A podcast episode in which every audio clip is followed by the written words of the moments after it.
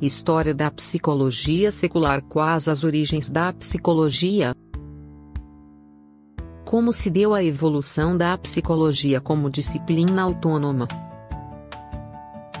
Quando buscamos os primórdios da psicologia e da psiquiatria, vamos perceber que a reflexão sistemática sobre a alma e sobre a atividade psíquica originou-se na Grécia Antiga, ao tempo em que surgia a filosofia, que englobava então tudo o que se pretendia conhecer sistematicamente sobre o universo. A alma, entendida como princípio vital que anima os seres, se situava, segundo a teoria filosófica formulada por Platão, no ponto que comunicava o mundo sensível com o mundo da razão.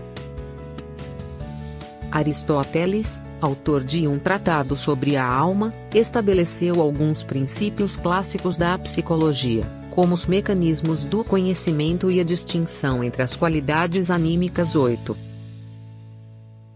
A partir de suas teorias, Tomás de Aquino formulou, na Idade Média, a distinção entre vida vegetativa, sensorial, intelectual e volitiva 9. As duas últimas manifestas nas faculdades do raciocínio e da vontade livre, são exclusivas do homem. Observação empírica dos fenômenos psicológicos das especulações metafísicas.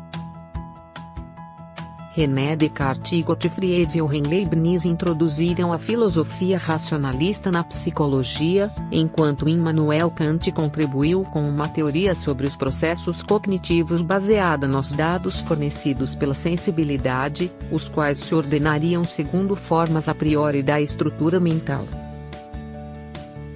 Sobre a base do pensamento racionalista, os filósofos do século XVIII enfocaram a psicologia da perspectiva do empirismo e centralizaram-se na observação das experiências sensíveis e suas manifestações. Com John Locke, Thomas Hobbes e Davi Hume, a psicologia começou a consolidar-se como disciplina autônoma, com suas áreas de estudo específicas e separadas de outros ramos do saber. A teoria do associacionismo, elaborada principalmente por Hume, distinguiu entre sensação, representação e ideia e foi desenvolvida também por outros destacados pensadores, como von Stuart Mill. Há formas mais simples e outras mais elaboradas de se distinguirem as fases na história da psicologia. Uma forma simples consistiria em considerar dois grandes períodos, o filosófico especulativo e o científico.